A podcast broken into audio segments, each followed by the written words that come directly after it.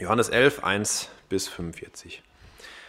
Es war aber einer krank, Lazarus von Bethanien aus dem Dorf der Maria und seiner Schwester Martha, nämlich der Martha, der der Maria, die den Herrn gesalbt und seine Füße mit ihren Haaren getrocknet hat. Deren Bruder Lazarus war krank. Da sandten die Schwestern zu ihm und ließen ihm sagen: Herr, siehe, der, den du lieb hast, ist krank. Als Jesus es hörte, sprach er: Diese Krankheit ist nicht zum Tode, sondern zur Verherrlichung Gottes, damit der Sohn Gottes dadurch verherrlicht wird. Jesus aber liebte Martha und ihre Schwester und Lazarus. Als er nun hörte, dass jener krank sei, blieb er noch zwei Tage an dem Ort, wo er war. Dann erst sagte er zu den Jüngern, lasst uns wieder nach Judäa ziehen. Die Jünger antworteten ihm, Rabbi, eben noch wollten dich die Juden steinigen, und du begibst dich wieder dorthin? Jesus erwiderte, hat der Tag nicht zwölf Stunden? Wenn jemand bei Tag wandelt, so stößt er nicht an, denn er sieht das Licht dieser Welt. Wenn aber jemand bei Nacht wandelt, so stößt er an, weil das Licht nicht in ihm ist. Dies sprach er und danach sagte er zu ihnen, unser Freund Lazarus ist eingeschlafen, aber ich gehe hin, um ihn aufzuwe aufzuwecken. Da sprachen seine Jünger, Herr, wenn er eingeschlafen ist, so wird er gesund werden. Jesus aber hatte von seinem Tod geredet, sie dagegen meinten, er rede vom natürlichen Schlaf. Daraufhin nun sagte es ihnen Jesus frei heraus, Lazarus ist gestorben, und ich bin froh um euretwillen, dass ich nicht dort gewesen bin, damit ihr glaubt. Doch lasst uns, lasst uns zu ihm gehen. Da sprach Thomas, der Zwilling genannt wird, zu den Mitjüngern, lasst uns auch hingehen, damit wir mit ihm sterben. Als nun Jesus hinkam, fand er ihn schon vier Tage im Grab liegend. Bethanien aber war nahe bei Jerusalem, ungefähr 15 Stadien weit entfernt. Und viele von den Juden waren zu denen um Martha und Maria hinzugekommen, um sie wegen ihres Bruders zu trösten. Als Martha nun hörte, dass Jesus komme, lief sie ihm entgegen. Maria aber blieb im Haus sitzen. Da sprach Martha zu Jesus, Herr, wenn du hier gewesen wärst, mein Bruder wäre nicht gestorben. Doch auch jetzt weiß ich, was immer du von Gott erbitten wirst, das wird Gott dir geben. Jesus spricht zu dir, dein Bruder wird auferstehen. Martha spricht zu ihm, ich weiß, dass er auferstehen wird in der Auferstehung am letzten Tag. Jesus spricht zu ihr, ich bin die Auferstehung und das Leben. Wer an mich glaubt, wird leben, auch wenn er stirbt. Und jeder, der lebt und an mich glaubt, wird in Ewigkeit nicht sterben. Glaubst du das? Sie spricht zu ihm, Ja, Herr, ich glaube, dass du der Christus bist, der Sohn Gottes, der in die Welt kommen soll. Und als sie das gesagt hatte, ging sie fort und rief heimlich ihre Schwester Maria und sprach, Der Meister ist da und ruft dich. Als dieses hörte, stand sie schnell auf und begab sich zu ihm. Jesus, aber war, Jesus war aber noch nicht in das Dorf gekommen, sondern befand sich an dem Ort, wo Martha ihm begegnet war. Als nun die Juden, die bei ihr im Haus waren und sie trösteten, sahen, dass Maria so schnell aufstand und hinausging, folgten sie ihr nach und sprachen, sie geht zum Grab, um dort zu weinen.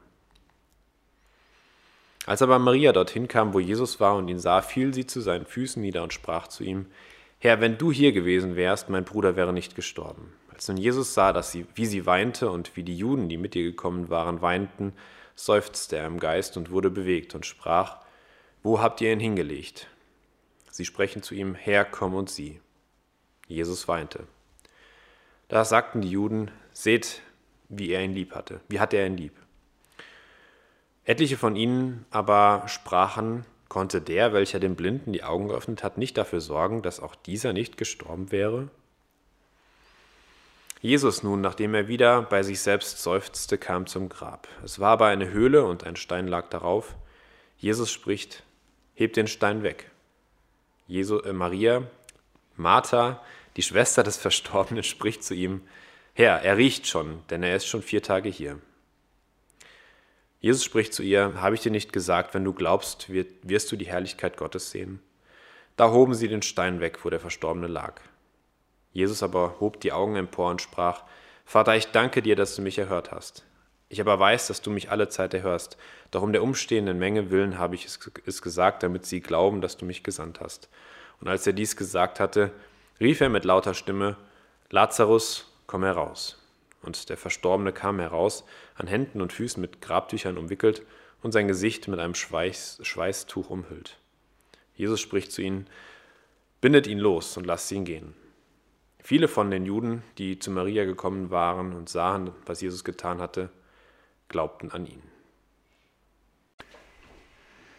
Ja, liebe Gemeinde, auch von meiner Seite aus herzliches Willkommen. Schön, dass ihr alle da seid. Herzliches Willkommen auch allen, die uns zuschauen über den Livestream. Das ist schon ein herausfordernder Text heute und ich möchte mit euch da so nach und nach durchgehen.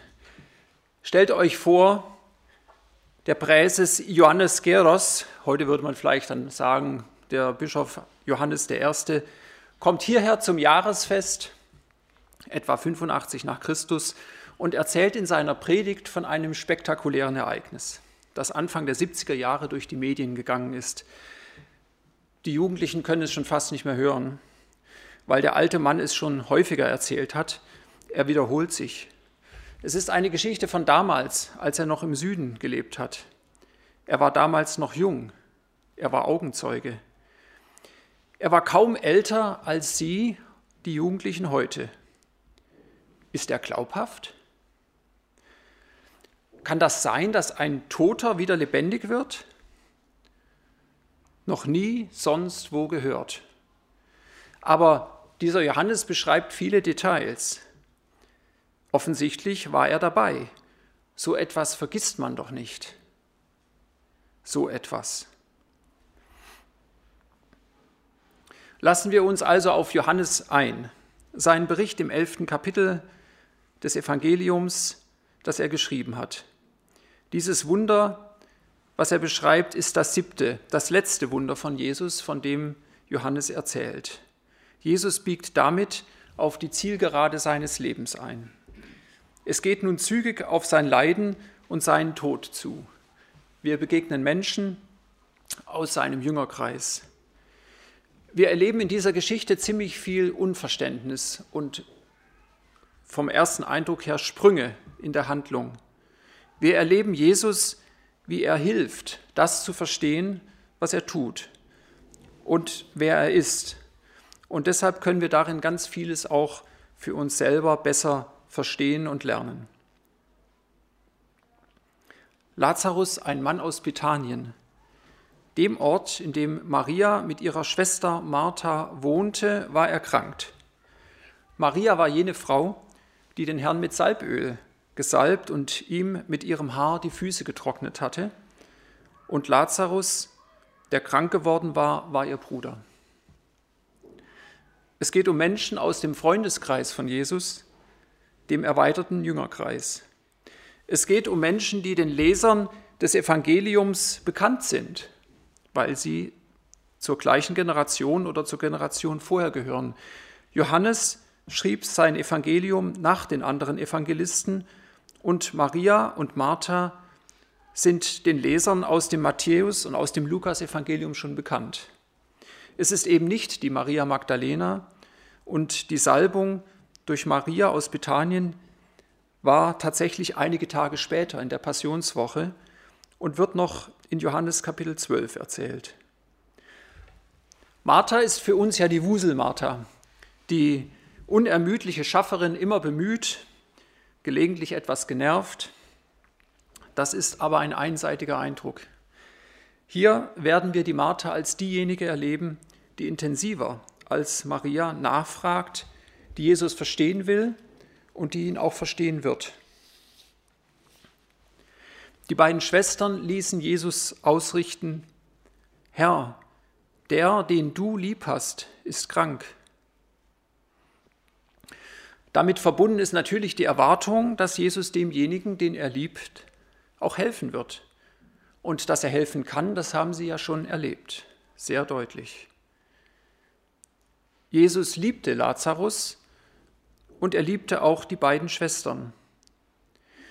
Dieses Wunder erleben also nicht eher wie vorher die zufällig am Wegrand sitzenden, sondern Jüngerinnen.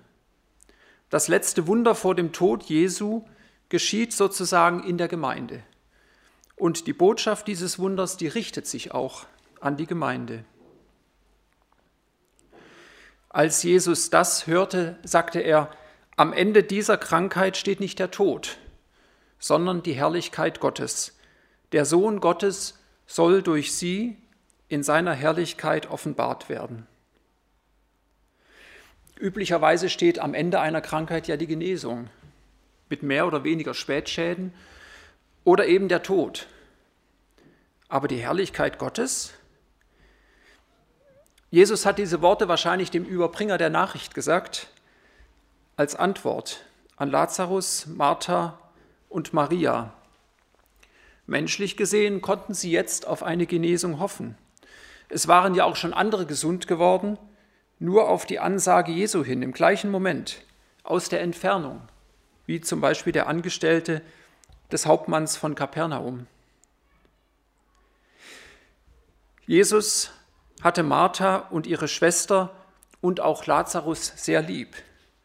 Als er nun wusste, dass Lazarus krank war, blieb er noch zwei Tage an dem Ort, wo er die Nachricht erhalten hatte. So schlimm wird es also wohl nicht sein mit der Krankheit des Lazarus, oder? Die Jünger waren wahrscheinlich erstmal beruhigt. Sie konnten in sicherer Entfernung von Jerusalem bleiben. Dort waren sie ja potenziell in Gefahr. Sie waren ja gerade einer Steinigung entkommen. Lazarus selber war möglicherweise eher nicht beruhigt. Er wurde schwächer und schwächer und schließlich starb er. Das war bestimmt nicht schön. Und das war auch gar nicht schön für seine Schwestern, die etwas ganz anderes erhofft und erwartet hatten. Dann sagte er zu seinen Jüngern, wir wollen wieder nach Judäa gehen. Rabbi, wandten sie ein, vor kurzem haben die Juden dort noch versucht, dich zu steinigen, und jetzt willst du wieder dahin zurückkehren. Jetzt kommt der logische Einwand der Jünger, dass Jesus sich selbst und andere gefährdet. Und Jesus antwortet mit einem Gleichnis, es ist doch zwölf Stunden am Tag hell, oder nicht? Wenn jemand seinen Weg geht, während es Tag ist, stößt er nirgends an weil er das Licht dieser Welt sieht. Wenn jemand aber in der Nacht unterwegs ist, dann stößt er sich, weil das Licht nicht in ihm ist. Das klingt logisch. Tags kommt man ja mit dem Sonnenlicht gut zurecht. Und aus sich selbst heraus kommt man schnell an die Grenzen, wenn es dunkel wird. Und es wird natürlich auch regelmäßig dunkel, wie das Bild von Tag und Nacht andeutet. Gut, wenn die Jünger dann noch das Licht bei sich haben. Jesus bezeichnete sich selbst mehrfach als das Licht der Welt und jetzt sind die Jünger in ihrem Glauben an ihn herausgefordert. Glauben Sie, dass sein Licht für die Nacht ausreicht? Sie sehen die Bedrohung von Jesus und von sich selbst durch die Pharisäer und den Hohen Rat. Sie ahnen jetzt noch gar nicht, wie viel tiefer noch die Nacht sein wird, wenn Jesus gar nicht mehr da sein wird. Und sie werden sich stoßen. Auch das sagt Jesus voraus. In Matthäus 26, da spricht Jesus zu ihnen, ihr werdet in dieser Nacht alle an mir Anstoß nehmen. Denn es steht geschrieben, ich werde den Hirten schlagen und die Schafe der Herde werden sich zerstreuen. Und das ist noch nicht mal eine, äh, noch nicht mal zwei Wochen entfernt zu diesem Zeitpunkt. Ein herausfordernder Glaube wird da von den Jüngern erwartet. Nachdem Jesus den Einwand seiner Jünger auf diese Weise beantwortet hatte, sagte er, unser Freund Lazarus ist eingeschlafen. Aber ich gehe jetzt zu ihm, um ihn aufzuwecken. Herr, wenn er schläft, wird er wieder gesund, sagten die Jünger, die dachten, er rede vom gewöhnlichen Schlaf. In Wirklichkeit sprach er davon, dass Lazarus gestorben war. Da erklärte er ihnen offen, Lazarus ist gestorben. Mit dem Ausdruck unser Freund betont Jesus nochmals die innere Beziehung zwischen Lazarus und ihnen, indem er nicht sagt mein Freund, sondern unser Freund. Und er geht jetzt hin, er geht zu ihm. Auch das äh, ist auffällig, weil Lazarus ja eigentlich tot war. Er könnte ja auch sagen, wir gehen jetzt zu den Schwestern. Gott macht sich auf den Weg zu einem seiner Jünger. Hier wird deutlich, dass Jesus eine Beziehung zu uns sucht. Jesus wartet nicht primär auf uns, er geht zu uns. Und der Grund, zu Lazarus zu gehen, war, ihn aufzuwecken. Er wird das mit einem Ruf tun, genauso wie auch wir mit einem Ruf auferweckt werden. Für die Jünger wird hier deutlich, dass sie sich getäuscht haben. Jesus wollte ihn ja gar nicht gesund machen, sonst hätten sie auch schon zwei Tage früher gehen können. Oder Lazarus war schon tot, als der Bote bei ihnen eingetroffen war. Wie auch immer, es ist aus ihrer Sicht ein Schlamassel, aus menschlicher Sicht. Es war einfach schlecht geplant. Aber ohne dass es ihnen bewusst ist, sagen sie einen doppeldeutigen Satz. Schlafen konnte nämlich auch mit Sterben übersetzt werden, wie Jesus es dann auch gemeint hat.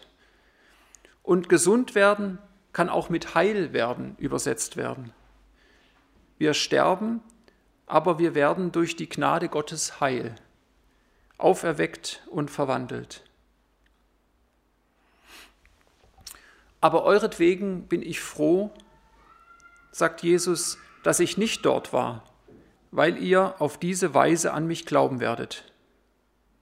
Doch jetzt wollen wir zu ihm gehen. Ja, lasst uns mitgehen, um mit ihm zu sterben, sagte Thomas, auch Didymus genannt, zu den anderen Jüngern. Der Zeitverzug hier brachte unerbittlich den Tod. Aber diese negative Erfahrung, die wird zur Voraussetzung, Jesus in seiner ganzen Herrlichkeit zu erleben. Thomas sieht das noch nicht. Es klingt eher resignierend, was er sagt. Vielleicht war es nur ein sehr kleiner Glaube. Aber, und das muss man dem Thomas einfach zugestehen, es war große Liebe und große Treue. Er hätte auch einfach weglaufen und nach Hause gehen können. Als Jesus nach Bethanien kam, da erfuhr er, dass Lazarus schon vor vier Tagen begraben worden war. Bethanien war nur etwa drei Kilometer von Jerusalem entfernt und viele Juden aus der Stadt waren zu Martha und Maria gekommen, um sie in ihrem Leid zu trösten. Jesus und die Jünger haben das Klagen schon von weitem gehört. Die Totenklage ging mit vielen Besuchern ja über eine Woche. Beileidsbezeigungen am Grabe zu vermeiden, ist eine eher mitteleuropäische Sicht der Dinge und unsere individualistischen Kultur, vielleicht auch unserer persönlichen Bequemlichkeit geschuldet. Und ich frage mich ob, oft, ob das dann für die Trauernden hier bei uns wirklich besser ist. Um ungestört mit Jesus reden zu können, lief Martha ihm entgegen. Als Martha hörte, dass Jesus auf dem Weg zu ihnen war, ging sie ihm entgegen. Maria aber blieb zu Hause. Herr, sagte Martha zu Jesus, wenn du hier gewesen wärst, wäre mein Bruder nicht gestorben. Sie hat darunter gelitten, dass Jesus nicht rechtzeitig gekommen war. Es war ihr rätselhaft. Aber auch jetzt weiß ich, was immer du von Gott erbittest, wird er dir geben. Sie lässt sich nicht von Jesus wegtreiben. Jesus ist ihre Hoffnung und Trost geblieben. Sie weiß, dass ihm alle Gaben Gottes zur Verfügung stehen. Jesus gibt ihr dann den vollen Trost. Dein Bruder wird auferstehen, gab Jesus ihr zur Antwort. Ich weiß, dass er auferstehen wird, erwiderte Martha, das wird an jenem letzten Tag geschehen, bei der Auferstehung der Toten.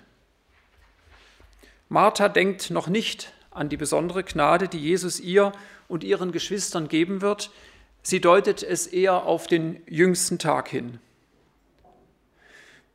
Aber Jesus konzentriert das in der Ferne liegende, das eher theoretisch erscheinende ganz fest auf sich und in diese Situation hinein und vor allem konzentriert er es ganz auf die Beziehung zwischen ihm und Martha und sagt zu ihr, ich bin die Auferstehung und das Leben. wer an mich glaubt, wird leben, auch wenn er stirbt.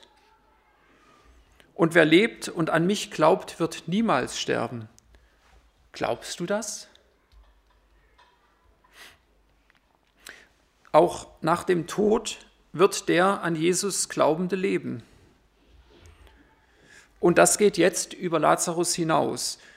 Durch den irdischen Tod geht man nicht für Jesus verloren. Der Glaube an ihn führt zur Befreiung vom ewigen Tod. Und Martha wird direkt gefragt, glaubst du das? Glaubst du daran auch im Blick auf das Grab deines Bruders, dem ich das Sterben nicht erspart habe? Ja, Herr, antwortete Martha, ich glaube. Ich glaube, dass du der Messias bist, der Sohn Gottes, der in die Welt kommen soll. Ja, sie kann es bestätigen. Sie hat eine Zuversicht. Eine Zuversicht, für die es keine Grenze mehr gibt, auch nicht die des Todes. Sie darf alles erwarten, auch wenn es oft schwer fällt. Danach ging sie weg, um ihre Schwester Maria zu holen. Sie wollte ihrer Schwester ermöglichen, mit Jesus persönlich und nicht vor allen Gästen im Haus zu reden. Der Meister ist da und lässt dich rufen, sagte sie leise zu ihr. Als Maria das hörte, stand sie schnell auf, um zu Jesus zu gehen. Jesus war noch nicht ins Dorf hineingegangen, sondern war immer noch dort, wo Martha ihn getroffen hatte.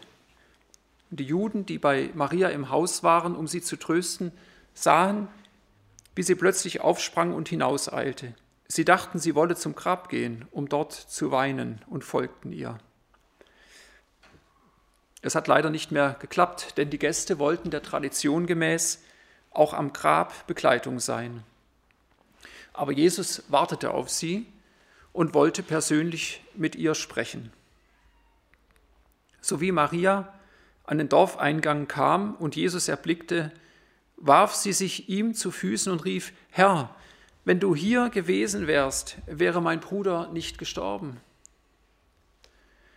Maria weint und sie liegt zu Füßen von Jesus und sie bringt nur noch den Vorwurf an Jesus heraus. Es folgt kein weiteres ähnliches Gespräch wie mit Martha.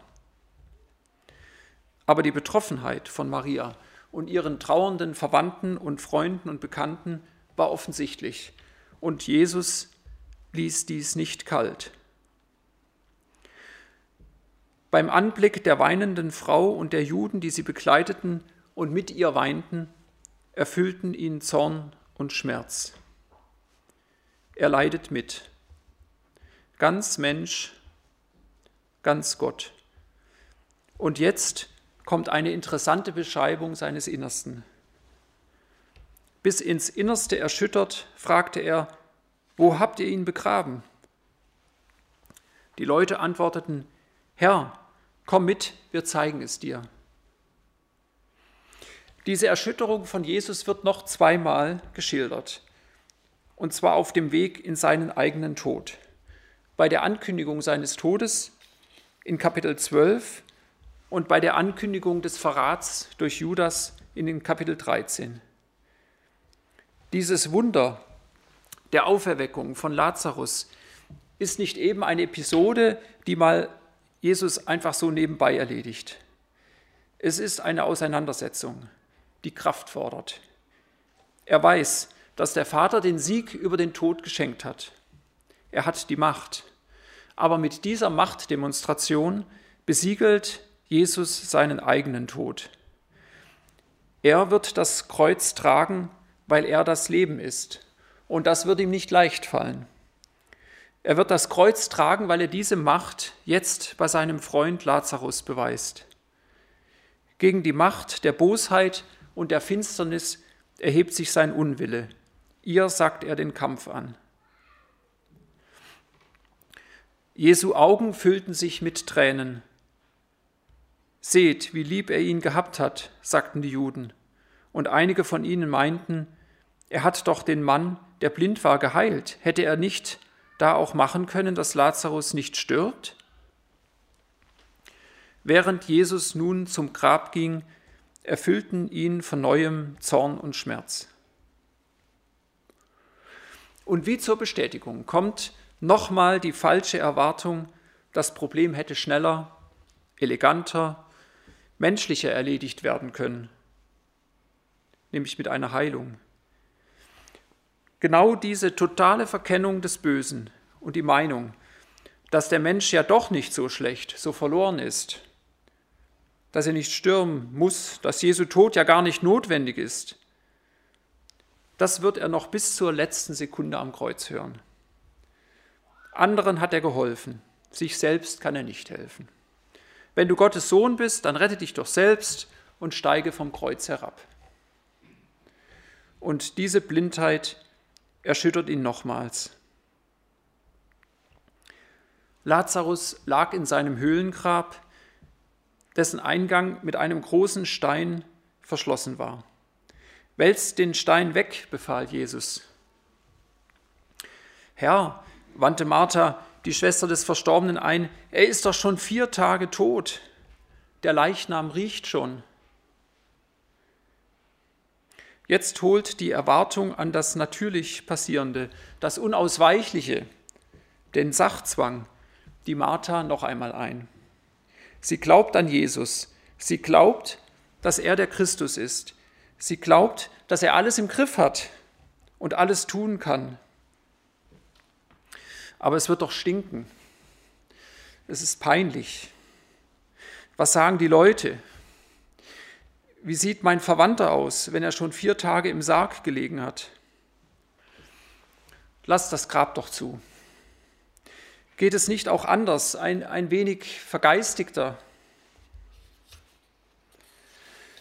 Aber Jesus sagt zu ihr, habe ich dir nicht gesagt, wenn du glaubst, wirst du die Herrlichkeit Gottes sehen. Wenn du glaubst, wirst du die Herrlichkeit Gottes sehen. Wir können Gott nicht vorschreiben, wie er handelt.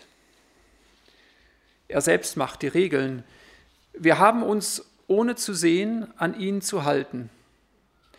Dann wird unser Glaube gekrönt und wir werden seine Größe sehen und ihn loben, immer wieder. Man nahm nun den Stein vom Eingang weg. Jesus richtete den Blick zum Himmel und sagte, Vater, ich danke dir, dass du mich erhört hast. Ich weiß, dass du mich immer erhörst. Aber wegen all der Menschen, die hier stehen, spreche ich es aus. Ich möchte, dass sie glauben, dass du mich gesandt hast. Jesus schaut nicht in das Grab rein. Jesus bittet den Vater nicht um die Auferweckung. Er dankt dafür. Und er betont vor allen Umstehenden, seinen Jüngern, dass das nicht die Ausnahme ist. Es ist nicht ein besonderer Event, der jetzt passiert. Es ist die Übereinstimmung seines Willens mit dem des Vaters. In dieser Übereinstimmung konnte nur Jesus selbst beten. Und er tut es jetzt laut als Einladung, an ihn zu glauben, denn er ist der Messias, der von Gott gesandte Retter. Danach rief er mit lauter Stimme, Lazarus, komm heraus. Der Tote trat heraus, Füße und Hände mit Grabbinden umwickelt und das Gesicht mit einem Tuch verhüllt. Befreit ihn von den Tüchern und lasst ihn gehen, befahl Jesus den Umstehenden. Diese Präsentation heute hat keine Fotos, es ist nur Text. Äh, ich habe keine Fotos dazu reingetan, weil es ist einfach unvorstellbar. Ähm, dieser Tote stolpert nicht aus dem Grab wie ein Scheintoter. Ähm, es gibt keine natürliche Erklärung. Dieser Leichnam, der kann nicht gehen, denn seine Beine sind fest umwickelt. Er kann auch nicht sehen, wohin er geht, denn sein Gesicht ist bedeckt. Aber er ist quicklebendig, nachdem er aus seinen Binden und Grabtüchern befreit worden ist. Dieser Lazarus lebt wieder. Er bekommt eine zweite Zeit geschenkt und er stirbt später nochmals, ein zweites Mal. Johannes erzählt nichts vom Jubel und der Feier, die jetzt anbricht und folgt. Er erzählt nichts davon, was Lazarus von drüben, von der anderen Seite erzählen kann, falls er gefragt wurde oder überhaupt irgendwas gesagt hat. Für Johannes ist jetzt klar, dass die Passion Jesu beginnt. Viele von den Juden, die zu Maria gekommen waren, um sie zu trösten, glaubten an Jesus, als sie das Wunder sahen, das er an Lazarus tat. Dieses Wunder wird zu einem Glaubenserlebnis für viele der Gäste und führt sie zu Jesus. Aber ich hoffe, es ist deutlich geworden, dass es nicht für alle Beteiligten so einfach war.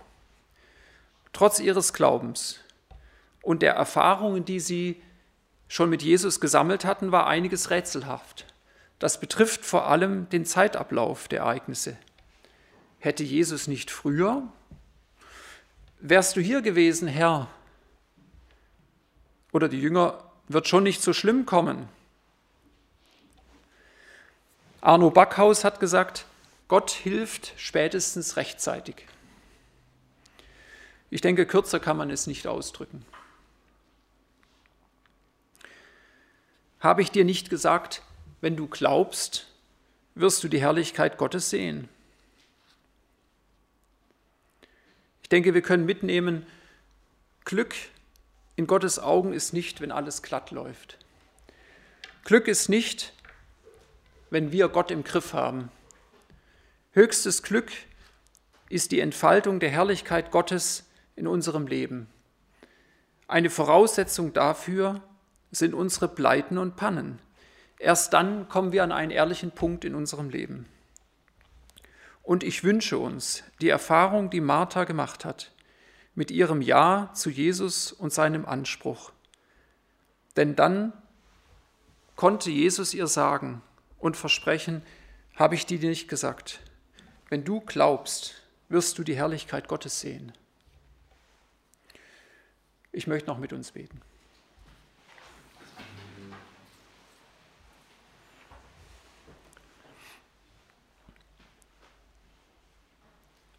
Herr, ich möchte dir danken für deine Macht. Ich möchte dir danken, dass du der Sieger bist über alles, auch über den Tod, weil du uns gemacht hast und weil du uns erlöst hast. Dürfen wir dir vertrauen. Und ich möchte dir danken, dass du es auch so gezeigt hast. Damals sicher sehr spektakulär und es ist durch die ganze Stadt geeilt, diese Erzählung und darüber hinaus und sie hat Folgen gehabt. Aber ich möchte danken, dass wir deine Macht und deine Herrlichkeit auch heute erleben können. Und ich möchte danken, dass es nicht einfach so ist und dass wir nicht wissen, wann, sondern dass wir dir glauben können, deiner Verheißung, wenn wir an dich glauben, wenn wir dich ernst nehmen, wenn wir unsere eigene Unfähigkeit und unsere eigene Beschränktheit anerkennen und dir das Feld überlassen, dann werden wir deine Herrlichkeit sehen. Herr, ich möchte dich bitten, dass wir an diesen Punkt kommen, dass wir unsere eigenen Pleiten und Pannen, unser eigenes Unvermögen einfach akzeptieren und an dich abgeben können, weil wir dann deine Herrlichkeit sehen. Und danke, dass deine Herrlichkeit uns begleiten wird, unser Leben lang. Amen.